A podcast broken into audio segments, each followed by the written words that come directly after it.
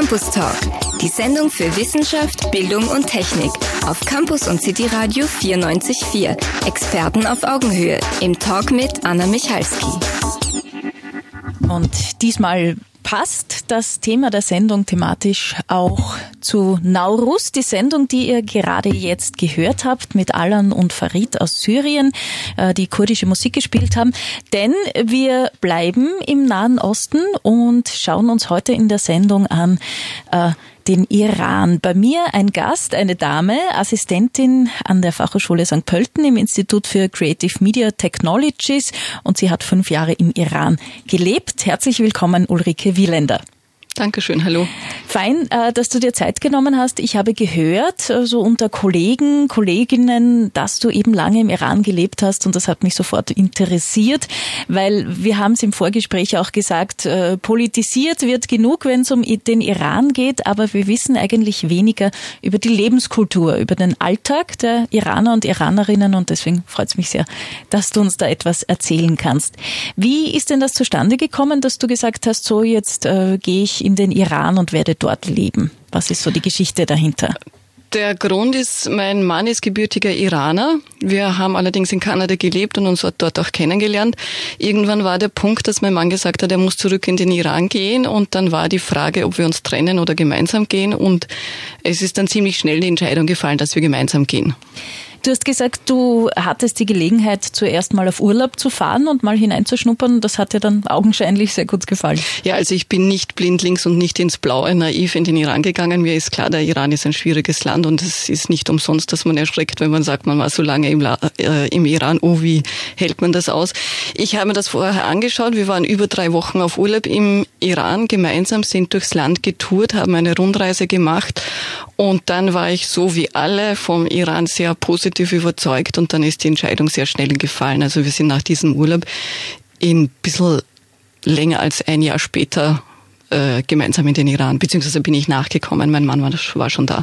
Fünf Jahre bist du geblieben äh, und warst auch beruflich tätig und hast so äh, quasi am interkulturellen Austausch zwischen Österreich und dem Iran auch gearbeitet. Genau, ja. Ich war im Kulturbereich tätig, habe versucht, iranische Künstlerinnen und Künstler mit österreichischen zu verbinden, zu verknüpfen.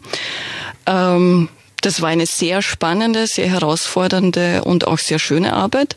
Ich habe das sehr gern gemacht. Es gab viele erfolgreiche Projekte, auch viele Brücken, die jetzt nach wie vor weiter bestehen zwischen den Künstlern, was mich natürlich sehr freut.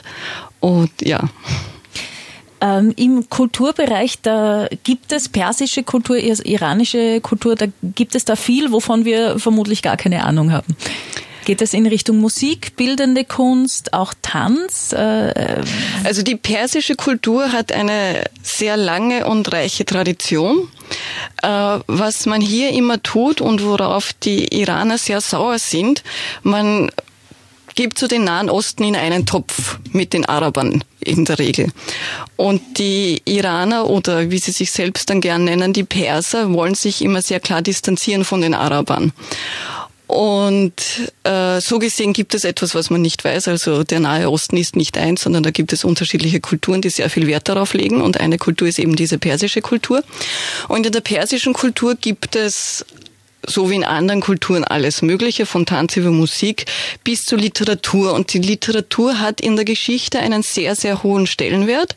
Auch nach wie vor, obwohl ich sagen würde, die Iraner sind nicht unbedingt ein Volk, das viel liest, aber die Literatur hat einen, ein sehr hohes Ansehen, einen sehr hohen Stellenwert. Man schwärmt immer noch von Hafiz zum Beispiel. Und was das Besondere... Da muss ich jetzt kurz mhm. nachfragen. Hafiz ist ein Dichter gewesen. Okay. Ein, mhm. Der von Goethe zum Beispiel übersetzt nicht übersetzt worden ist, sondern äh, in seinem westöstlichen Divan thematisiert worden ist. Mhm. Und das Besondere an der persischen Literatur ist, wo auch viele sagen, das ist auch jetzt nach wie vor in ihrer Kultur sichtbar, äh, dass man viele Themen oder Dinge äh, des Lebens nicht direkt angesprochen hat, sondern sehr blumig über hunderttausend und ein Umwege umschrieben hat. Ich zum Beispiel mag Hafiz überhaupt nicht genau aus diesem Grund. Okay. Bei den Persern ist das nach wie vor wahnsinnig beliebt und das merkt man auch nach wie vor im Alltag, in ihrem Sprechen, in ihrem Tun. Man tut nie etwas direkt, man sagt nie etwas direkt. Das ist immer mit Ankündigungen, Andeutungen, Umwegen. Also ganz anders als unsere eher direkte europäische oder österreichische Art. Mhm. Wie hast du dich verständigt?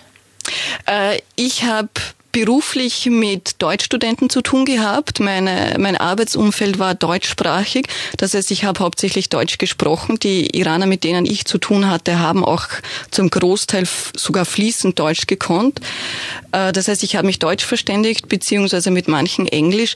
Und im 0815-Alltag, wie jetzt Taxifahren, einkaufen gehen, solche Dinge auf Persisch. Ich habe aber nie viel Zeit investiert, äh, Persisch oder Farsi zu lernen.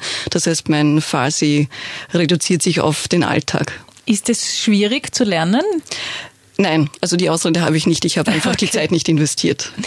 Du hast gesagt, die Kommunikation ist nicht so direkt, sondern ausgeschmückt, ein bisschen blumiger. Äh, gab es da auch Schwierigkeiten in der Kommunikation, dass deine Direktheit, so wie du es gewöhnt bist, irgendwie ein bisschen ja. nicht gut angekommen ist? Also für mich war es furchtbar, weil ich ein sehr direkter Mensch bin und ich kann mit diesem Drumherum reden überhaupt nicht. Und es hat lange gedauert, bis ich das verstanden habe, dass das äh, weder unhöflich noch zum Teil auch irritierend war, sondern einfach so ist, wie es ist. Also für mich war das sehr schwer bis zum Schluss. Die Leute im Iran wissen aber sehr klar, dass das im Ausland eben nicht so ist und denen ist bewusst, wenn man als Ausländerin so agiert wie ich, so direkt, dass das nicht unhöflich ist. Also man hat mir vieles nicht übel genommen, was man Iranern übel nehmen würde. Okay, genau wie wir wissen, dass zum Beispiel in Japan es andere Kulturen gibt zum Grüßen zum äh, oder auch beim Essen. Das heißt, da gibt es durchaus Verständnis. Genau, ja. Äh, Ulrike, ich könnte jetzt ewig weiter plaudern. Wir möchten aber auch in die Musik hineinhören, die du mitgebracht hast. Und zwar äh, von Saha Lott Lotfi, habe ich das richtig ausgesprochen? Genau, ja. Eine Künstlerin, die du auch kennst. Ja. Kannst du ein bisschen beschreiben? Ihre, Mit Sarah Lotfi habe ich viel zusammengearbeitet. Sie kommt aus einer kurdischen Familie und aus einer Künstlerfamilie. Äh, ihr Vater ist ein sehr, sehr bekannter Regisseur im Iran. Ihre Mutter war Sängerin. Sie ist auch Sängerin oder Musikerin, genauso wie ihre Geschwister. Und sie machen kurdische Musik, vertreiben die größten Teils übers Ausland, weil die Kultur Kultur im äh, Iran nicht ganz so frei ist, wie man sich wünschen würde. Ähm, sie schafft es aber, dass sie praktisch die traditionelle kurdische Musik weiterentwickelt, aktuell komponiert und singt und tut. Und das, was wir heute von ihr hören, ist auch alles aktuelle Gegenwartskunst von ihr. Okay, und da hören wir jetzt gleich rein.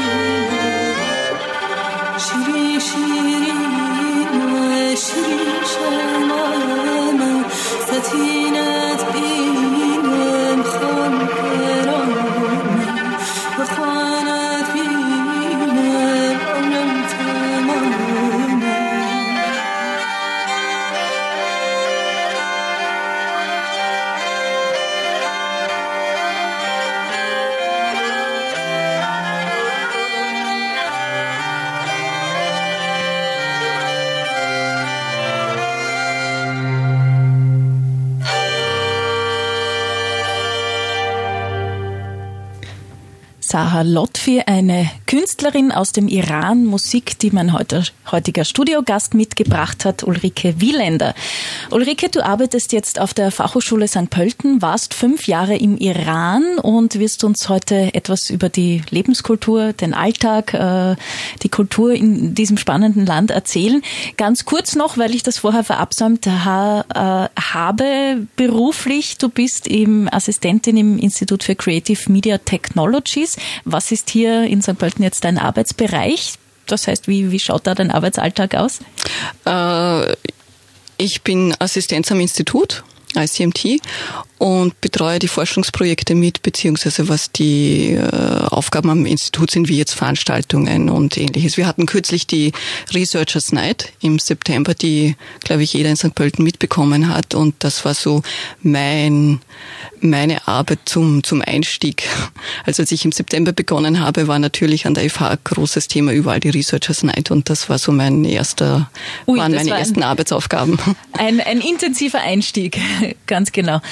Ähm, das heißt, du, du bist wieder im Bereich ähm, Kultur auch gelandet. Institute for Creative Media Technologies hat ja spannende äh, Projekte, Arbeit mit Klängen, mit Bildern. Da könnten genau. wir auch viel darüber reden, machen wir heute. Aber nicht im Iran warst du auch in der Kultur im Kulturbereich tätig. Was mich interessiert, Ulrike, ähm, wir kennen den Iran eigentlich mehr aus, aus Schlagzeilen, haben da sicher auch viele äh, Vorurteile im, im Kopf, wie das Leben dort so ist, aber eigentlich keine Ahnung. Ja? Das heißt, kannst du mir erzählen, äh, wie hat dein Leben dort ausgesehen? Einfach äh, die Art zu leben, zu essen? Gibt es Partys? Äh, wie, wie trifft man sich? Wie leben die Familien? Ähm, was fällt dir da als erstes ein? Also man kennt ja den Iran eben aus den Medien und hat damit ein Iran-Bild, das richtig ist, aber nicht das einzige ist. Und der Iran als riesiges Land, es leben über 70 Millionen Menschen im Iran. Äh, der Iran oder die Iraner haben natürlich auch ein Leben abseits von Politik und Atomverhandlungen. Mhm. Und natürlich lachen die Iraner auch, tanzen die Iraner auch, haben genauso ihre Freunde, Familie und einen Alltag wie überall. Und das ist etwas, wo man immer sehr überrascht ist, wenn man dann im Iran ist und einen Alltag vorfindet, der wie bei uns halt ist. Die Leute gehen in der Früh zur Arbeit und kommen am Abend nach Hause und sind müde oder auch nicht. Ja. Und da ist es, was mir zum Beispiel komplett bewusst war, als ich das erste Mal in den Iran gefahren bin, man weiß alles über oder glaubt alles zu wissen über Politik und Wirtschaft und die, die offizielle Lage. Es hat mich zum Beispiel niemand vorgewarnt, wie furchtbar der Verkehr im Iran oder in den größeren Städten ist. Also die Straße zu überqueren ist für jemanden, der aus einem kleinen Land kommt wie Österreich eine Herausforderung und das, obwohl es Ampeln gibt. Aber Verkehrsregeln werden zum Beispiel prinzipiell nicht beachtet, macht auch keinen Sinn, weil die Straßen komplett überlastet sind. Und dann zu glauben, wenn grün ist, geht Frau über die Straße, ist einfach ein völliger Irrglaube. Und das sind so Dinge, die einem niemand sagt und wo auch niemand daran denkt, hier eine Warnung abzugeben, die Straße überqueren, Achtung. Ich habe sogar begonnen, nach oben zu schauen, ob vielleicht ein Auto von oben kommt. Äh, das ist zum Beispiel etwas, was man, was man total unterschätzt, dass es auch das gibt. Das heißt, du warst in der Hauptstadt Teheran? Ich habe in Teheran gelebt, alle fünf Jahre bin aber, wenn es die Zeit erlaubt hat, herumgereist. Und dieses Verkehrschaos ist überall, also in jeder größeren Stadt. Fällt wahrscheinlich den Iranerinnen und Iranern gar nicht auf, dass das irgendwie... Ah, doch, sie klagen ja, jeden Tag darüber, auch? ja genau, aber sie finden kein, oder haben nicht die Lösung, ja oder noch nicht. Das ist natürlich schwierig, alle auf einmal umzuprogrammieren, dass dann jedes Auto stehen bleibt. Ja? Also richtig, so etwas ja, zu ändern, richtig. diese Gewohnheiten ist natürlich eine schwierige Angelegenheit. Ähm, vom Bild her, dass wir haben, auch äh, im Iran Frauen mit Schleier. Das heißt, ich denke, du hast auch einen getragen? Genau, also sobald man als Frau auf die Straße geht, egal ob Ausländerin oder nicht, muss man sich verschleiern. Und verschleiern heißt aber ein Kopftuch oder einen Schal tragen. Also kein Gesichtsschleier und wenn man Iranerinnen sieht, dann merkt man auch, dass das sehr locker gehandhabt wird. Also auch was die Kontrollen betrifft. Man ist da, ich will das jetzt nicht verharmlosen, das ist eine Entmündigung von Frauen, aber es ist äh, nur ein Tuch am Kopf und das sitzt sehr locker und lose. Genau, da gibt es vielleicht auch noch Aufklärung zu schaffen. Äh, das heißt, die Burka, die bei uns diskutiert wird, äh, ist nicht im Iran. Richtig, also aus Afghanistan. Genau, die Burka gibt es in Afghanistan, ist in der Form im Iran auch nicht üblich. Was schon üblich ist, aber keine Vorschrift und kein Zwang und keine Pflicht, ist ein Ganzkörperschleier, der heißt Chador. Der wird aber über den Kopf gehängt und mit den Händen vor dem Körper zusammengehalten. Der wird auch sehr oft und in vielen Städten getragen, in Teheran vielleicht weniger, aber in den kleineren Städten ist er doch sehr, prägt er sehr das äh, Stadtbild.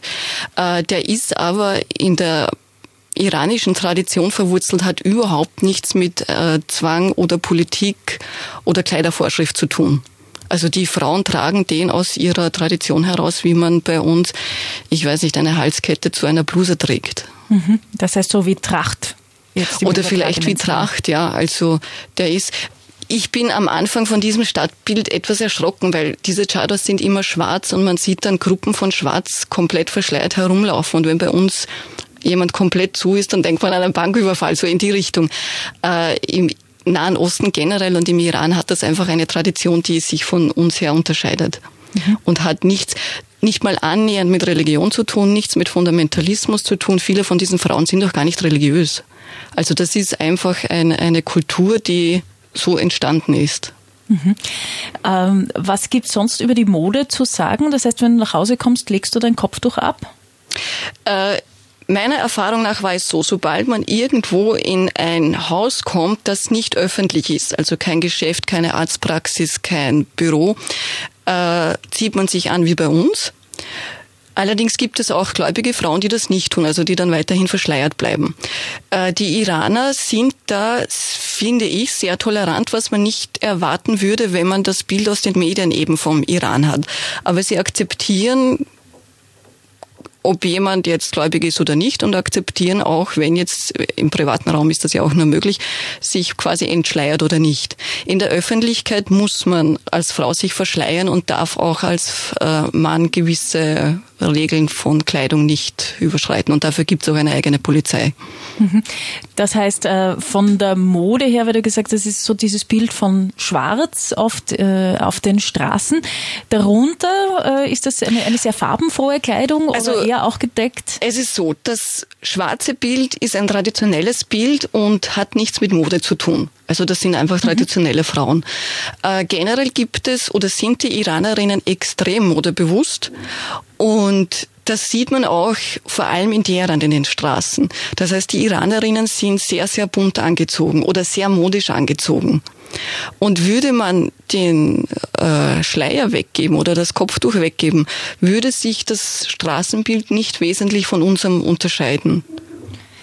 Hast du am Anfang auch nachgefragt bei den Iranerinnen, wie es ihnen geht mit dem Kopftuch? Du hast gesagt, das ist jetzt äh, nicht so schlimm, äh, schon äh, eine, eine Umstellung. Wie stehen die Iranerinnen dazu? Ich habe nie danach gefragt, weil nachdem es ein Muss ist, war es kein Thema für mich. Mich haben aber mich haben viele Iranerinnen und auch Iraner danach gefragt und die meisten haben sich dafür entschuldigt, weil ich es tragen musste. Also denen mhm. war das sehr unangenehm, dass es diesen Zwang auch für Ausländerinnen gibt. Denen war das sehr peinlich. Die Iraner sind ein sehr, sehr gastfreundliches Volk und sie tun alles, um es den Gästen so angenehm wie möglich zu machen. Und nachdem jeder weiß, das ist eine Pflicht im Iran und woanders nicht üblich, ist es ihnen sehr, sehr unangenehm, dass man als Frau in ihr Land kommt und dann etwas tun muss, was vielleicht nicht im eigenen Interesse ist. Mhm. Uh, Ulrike, wir sprechen gleich weiter über die Lebenskultur im Iran. Mich interessiert zum Beispiel auch das Essen oder wie es während dem Ramadan mhm. uh, läuft, wie es da am Abend dann, dann zugeht beim Fastenbrechen. Wir spielen jetzt aber noch einen Track von der CD, die du mitgebracht hast, von Saha Lotfi.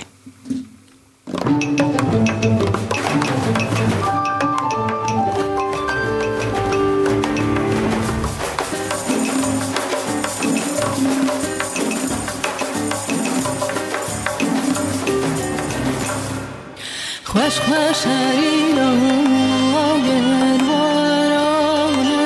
یا خدا مالگم بیلوس ویرانه. خوش خوش هری آگر وارانه. یا خدا مالگم بیلوس ویرانه. خوش خوش هری خوش خوش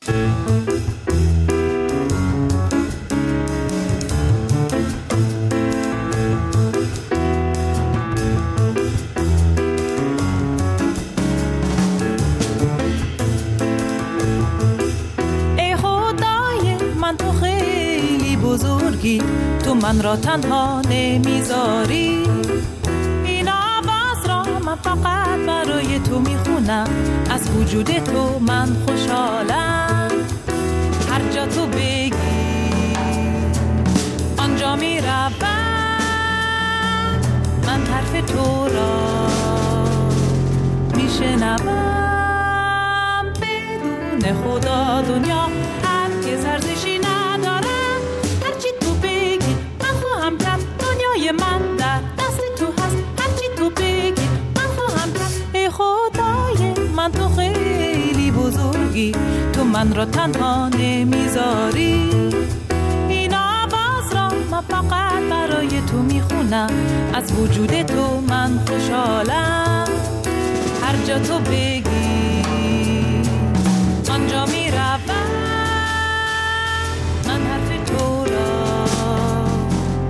些哪怕。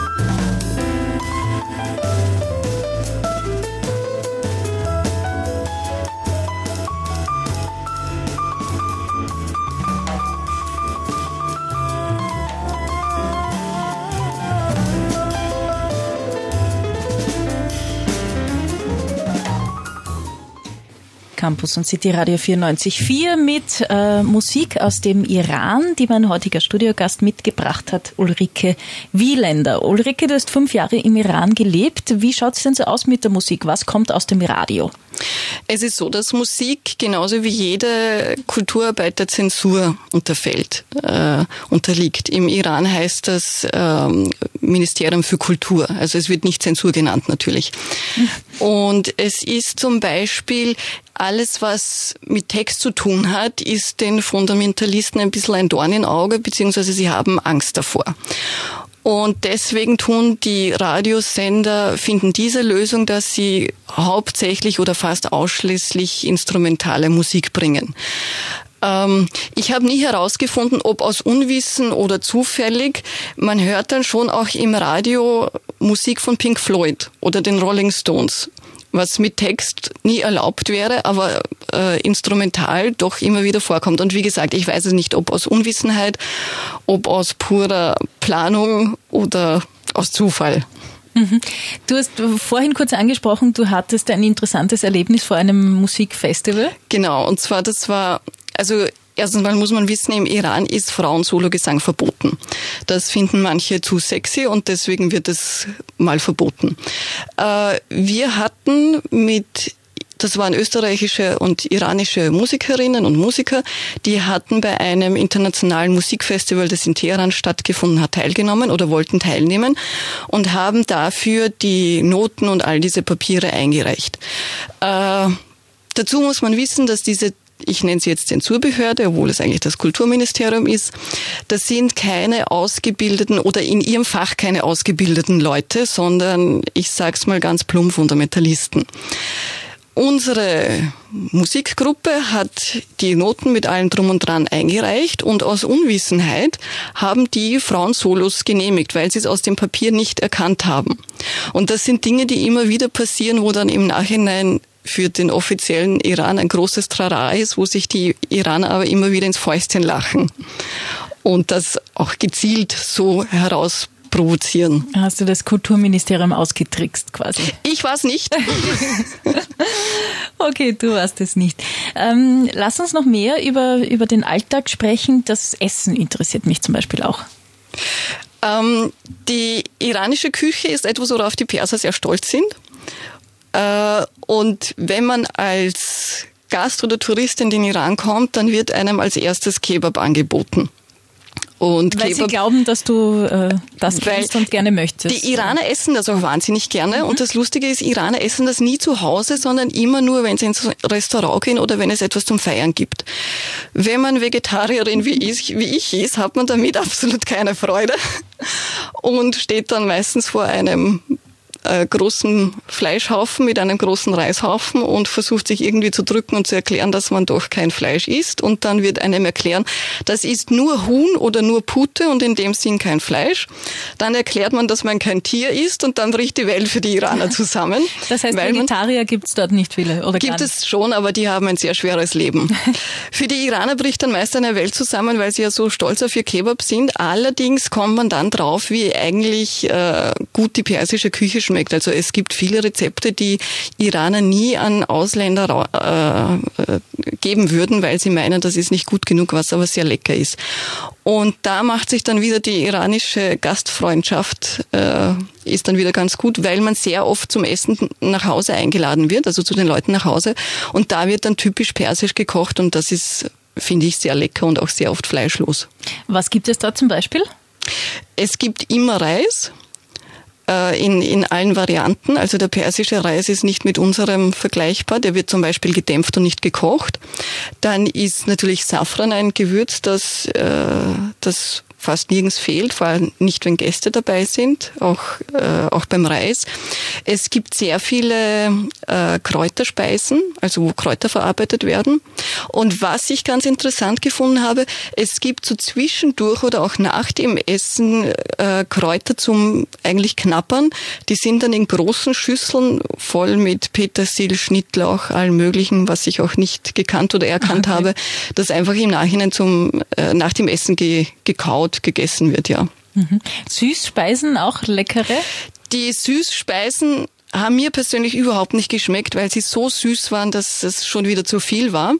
Äh, was aber, was ich einen sehr schönen Brauch gefunden habe, im Iran gibt es als Dessert oder als Süßspeise, zum Tee zum Beispiel, sehr oft Obst. Und wenn die Süßspeisen zu süß sind, dann kann man auch einen Apfel, eine Orange oder eine Banane essen und man muss niemanden beleidigen, dass man nichts isst. Was hat dir nicht geschmeckt? Also jetzt abgesehen vom Fleisch, gibt es irgendeine Speise, die sehr traditionell ist, wo du sagst, das ist für unsere Geschmacksnerven schon sehr ungewöhnlich? Eigentlich, wenn ich nachdenke, fällt mir nichts ein, wo ich gesagt hätte, das ist ungenießbar. Mhm. Von den Getränken her? Was wird zum Essen gereicht? Alkohol ist ja verboten. Genau, äh, gibt es aber trotzdem. Mhm. Also getrunken wird ähm, dieses Joghurtgetränk, das man ja auch von der Türkei kennt oder von inzwischen auch bei uns, dieses Ayran. Das ist ein, ein sehr beliebtes Getränk. Ähm, was sehr oft getrunken wird, sind auch irgendwelche Sirups und ansonsten Cola, Fanta, Sprite, das übliche. Cola gibt's überall auf der Welt. Scheinbar, ja. ja. Ganz genau. Ähm, wie ist es während dem Ramadan? Da darf ja tagsüber nicht gegessen werden. Du hast dich nicht dran halten müssen, glaube ich. Äh, jein, also es darf öffentlich oder in öffentlichen Gebäuden nicht gegessen werden. Es wird aber nicht kontrolliert, wie man das aus anderen Ländern vielleicht kennt, dass dann irgendjemand zu Hause anklopft und mal nachschaut. Äh, es ist so, dass manche Iraner fasten, manche fasten nicht. Das obliegt jedem selber und das wird auch geachtet, ob man fastet oder nicht fastet. Also da gibt es kein in dem Sinn Konkurrenzdenken oder Wetteifern. Was aber im Ramadan sehr schön ist, ist das Fastenbrechen nach Sonnenuntergang. Ähm, das ist vor allem im Sommer, wenn die Nächte warm sind, sehr nett, weil dann auf allen Straßen und im öffentlichen Leben und in allen Parks große Partys stattfinden. Es wird dann Essen verteilt von den Leuten. Das ist meistens eine Art Eintopf. Äh, es wird groß gepicknickt, es sind die Straßen und die Parks voll mit Leuten, die essen, egal ob sie gefastet haben oder nicht. Das heißt, der Ramadan ist eigentlich ein Monat lang nur Party. okay. Wie, wird da auch getanzt oder wie? Äh, man trifft sich einfach auf der Straße. Man trifft sich und Tanz ist für Frauen verboten. Das heißt, wenn man öffentlich tanzt, dann schaut man halt, wer dabei ist oder wer es sehen könnte. Äh, sieht man auch, aber unter Vorsicht. Mhm. Ähm, wie sieht es aus mit der Kriminalität? Gibt es sowas auch auf den Straßen oder ist es ein sicheres Land? Also ich habe immer gefunden, es ist ein sehr sicheres Land, vor allem Teheran. Wenn man denkt, dass fast 15 Millionen Leute in Teheran wohnen, also das ist eine Metropole zweimal Österreich kann man sagen, gibt es so gut wie keine Kriminalität. Ich war auch oft nachts unterwegs, ich war auch oft alleine unterwegs. Mir ist, ich war nie in einer unangenehmen Situation oder nie in einer Situation, die nicht irgendwo anders auch passieren hätte können. Die Iraner selbst aber finden dass ihr Land extrem unsicher ist und gefährlich ist und warnen auch davor, ist in meinen Augen und auch in den Augen von vielen anderen Ausländerinnen ein, ein Blödsinn. Also man ist sehr, sehr sicher im Land. Mhm. Viele Österreicherinnen und Österreicher beschweren sich auch oder gewisse politische Gruppen, dass es bei uns Richtig, nicht sicher ja. genug ist. Wenn man einen Amerikaner fragt, für den ist das das Paradies. Gut, äh, wir hören noch hinein in die zweite CD, die du mitgebracht hast, äh, mit persischer Musik und ich habe da eine, eine Nummer, eine traditionelle Nummer von der Beschreibung her ausgesucht. Hören wir da mal rein.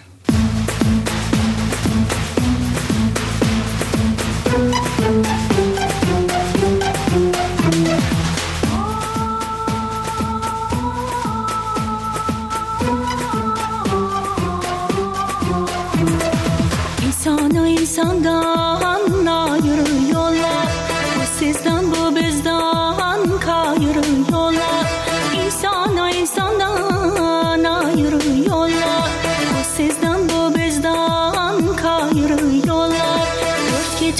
diyor anlamıyorlar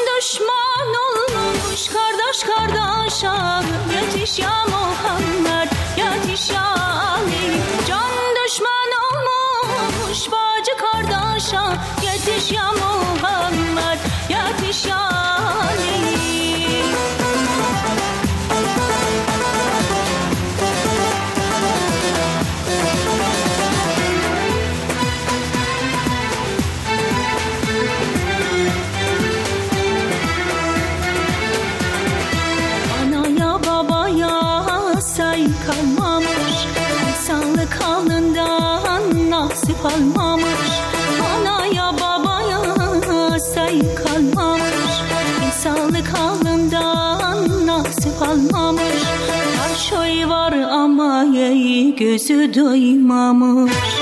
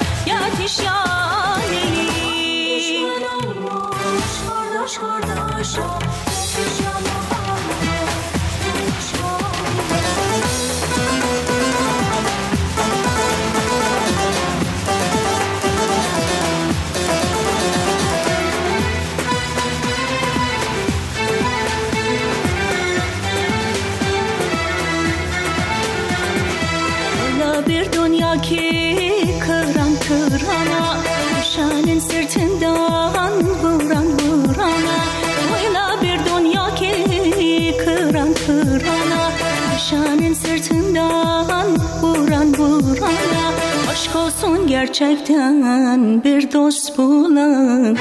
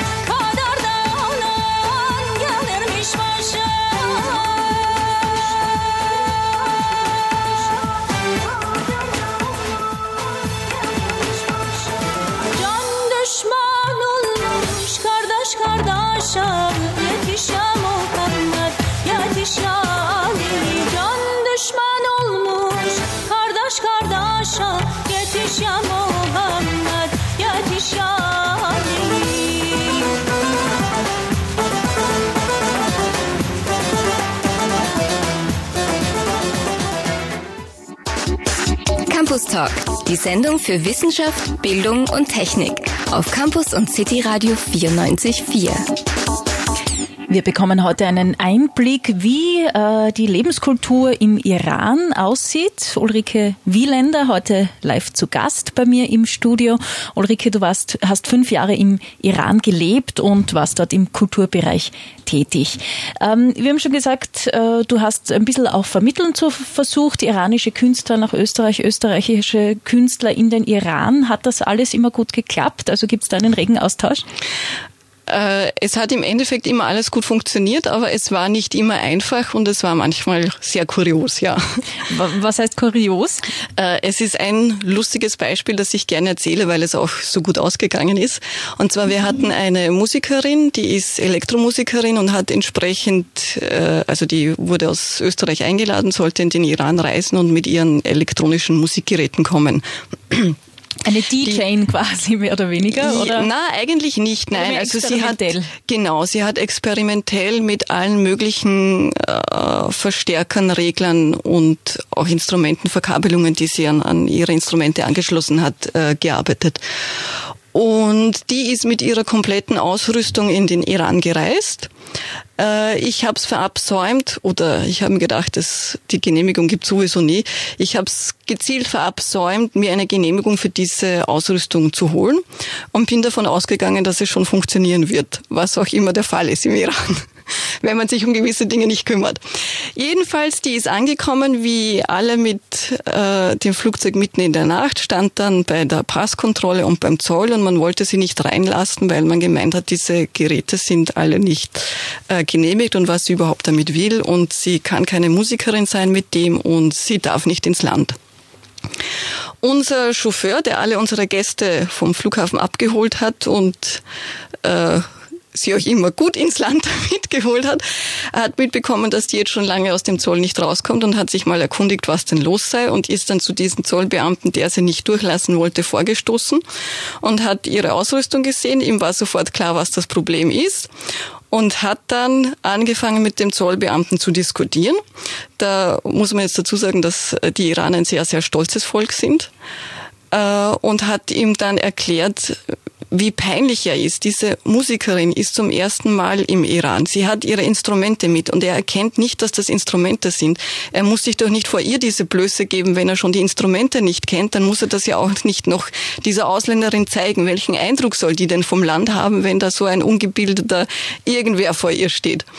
Und dieser Zollbeamte hat sich auch in seinem Stolz sehr verletzt gefühlt, so wie unser Fahrer das geplant hat und hat sie durchgelassen. Das heißt, man muss nur wissen, wie. Man muss nur wissen, wie, genau.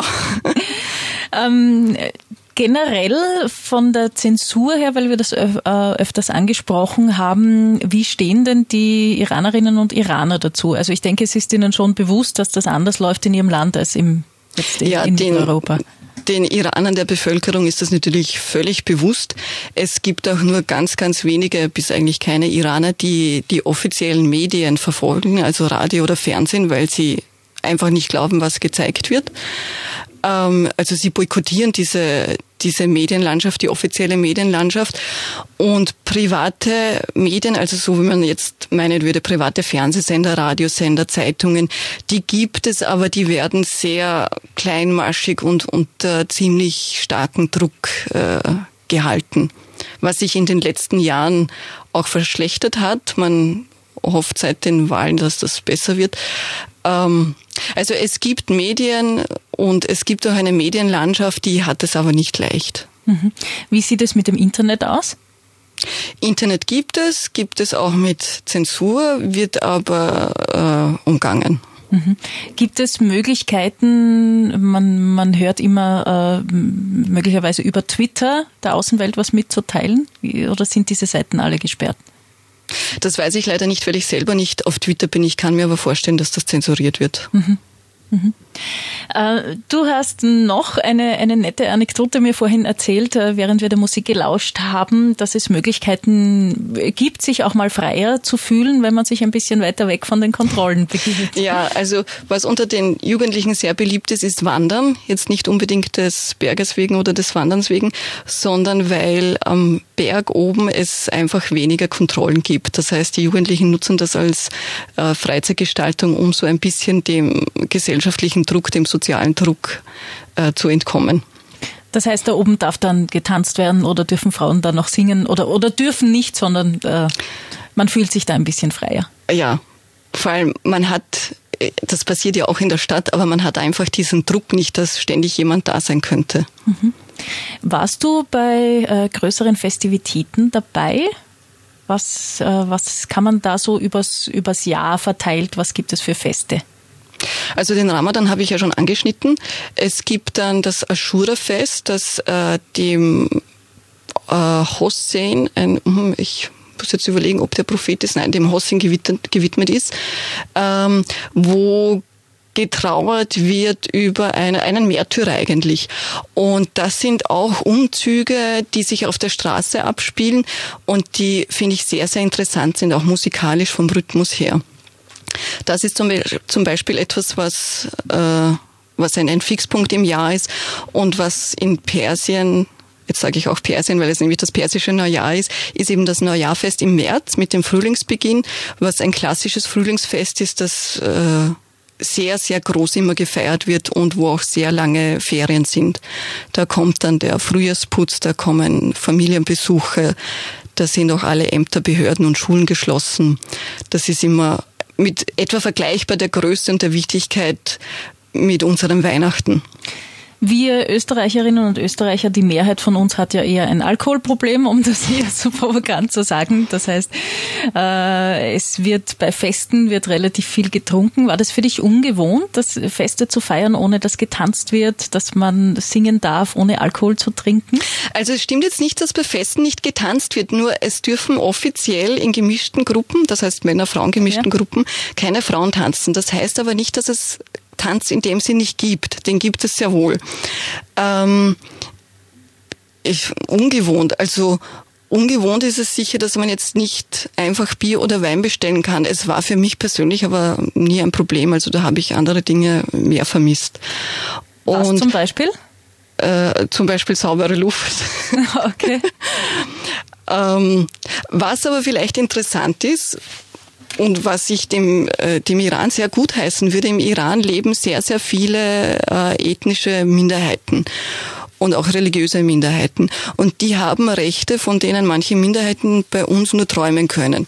Und zum Beispiel darf die christliche Minderheit, das sind Armenier, die dürfen in ihrer Community, in ihrer Gesellschaft ganz normal Alkohol produzieren und konsumieren. Also das sind Minderheiten, und das ist jetzt nicht die einzige Minderheit, die ihre Rechte hat. Das sind Minderheitenrechte, die ich finde, man einem Iran nicht zutraut, weil er halt in den Medien sehr, sehr einseitig dargestellt wird. Und das ist auch der Iran, also so eine Toleranz anderen gegenüber. Mhm. Das heißt, es gibt die Möglichkeit, Alkohol zu kaufen äh, für, die, für die Christen. Es gibt Geschäfte. Ähm genau. Mhm. Äh, Ulrike, wir hören nochmal in einen Song rein, in, oder in ein traditionelles Lied. Diese CD, die wir jetzt haben, ist äh, eher modernere Musik und da habe ich noch etwas angeblich sehr Tanzbares gefunden.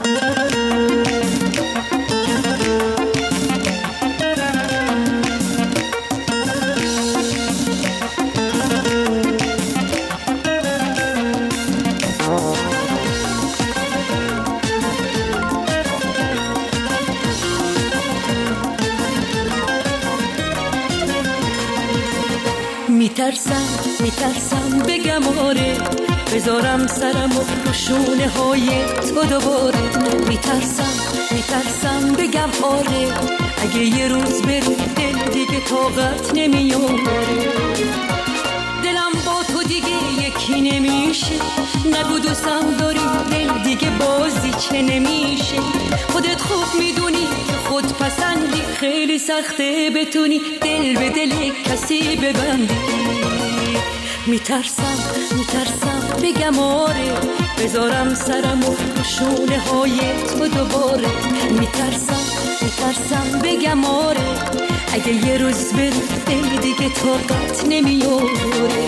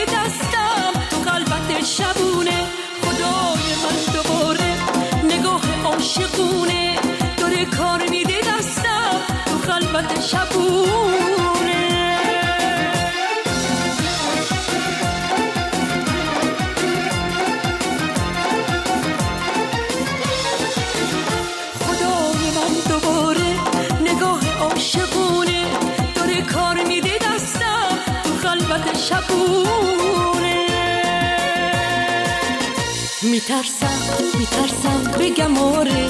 بذارم سرم و رو های تو دوباره میترسم میترسم بگم آره. اگه یه روز بری دیگه طاقت نمیاره.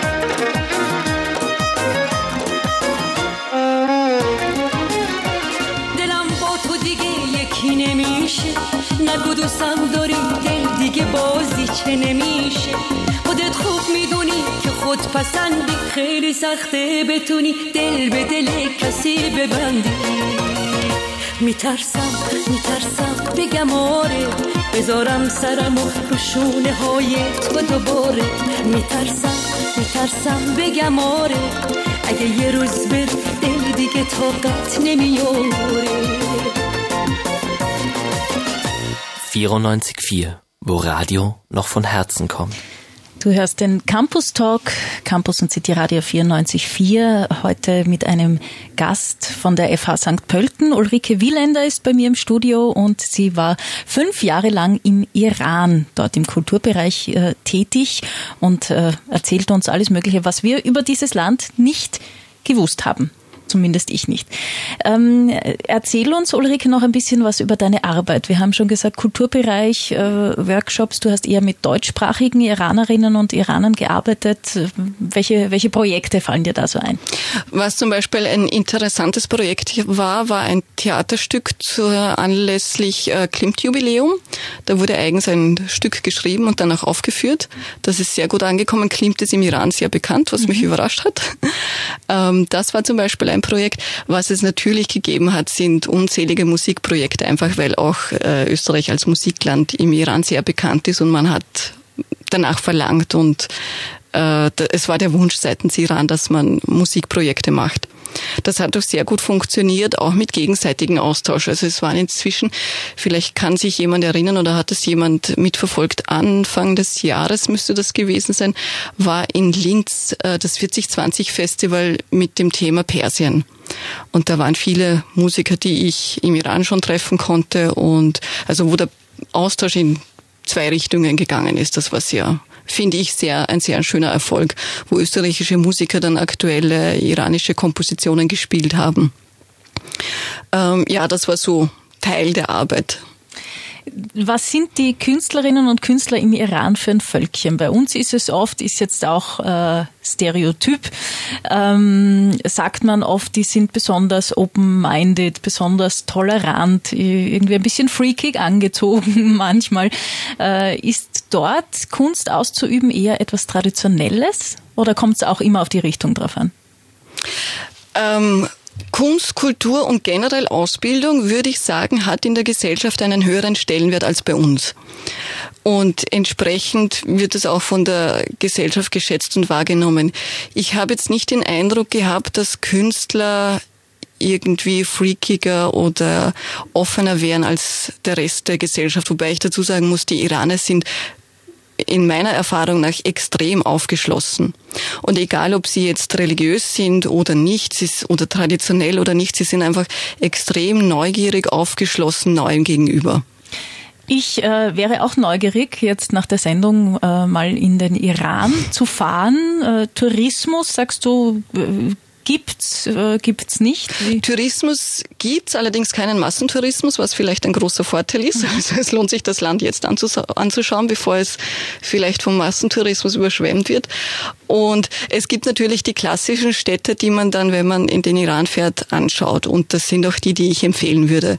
Ich würde jetzt meinen, Teheran ist jetzt nicht unbedingt die Stadt, wo man lange bleiben muss, weil äh, erstens man landet dort sowieso mit dem Flugzeug, aber es sind die Städte im Land, glaube ich, interessanter zu sehen. Und da gibt es zum Beispiel Yazd, das eine Wüstenstadt ist ähm, die sehr interessant ist von der Architektur, von den Bauten, von den Lehmbauten. Man kann schauen, wie man in der Wasserwüste gewinnt und wie das auch jetzt noch zum Teil gewonnen wird. Ähm, was noch sehr, sehr schön ist, ist Isfahan.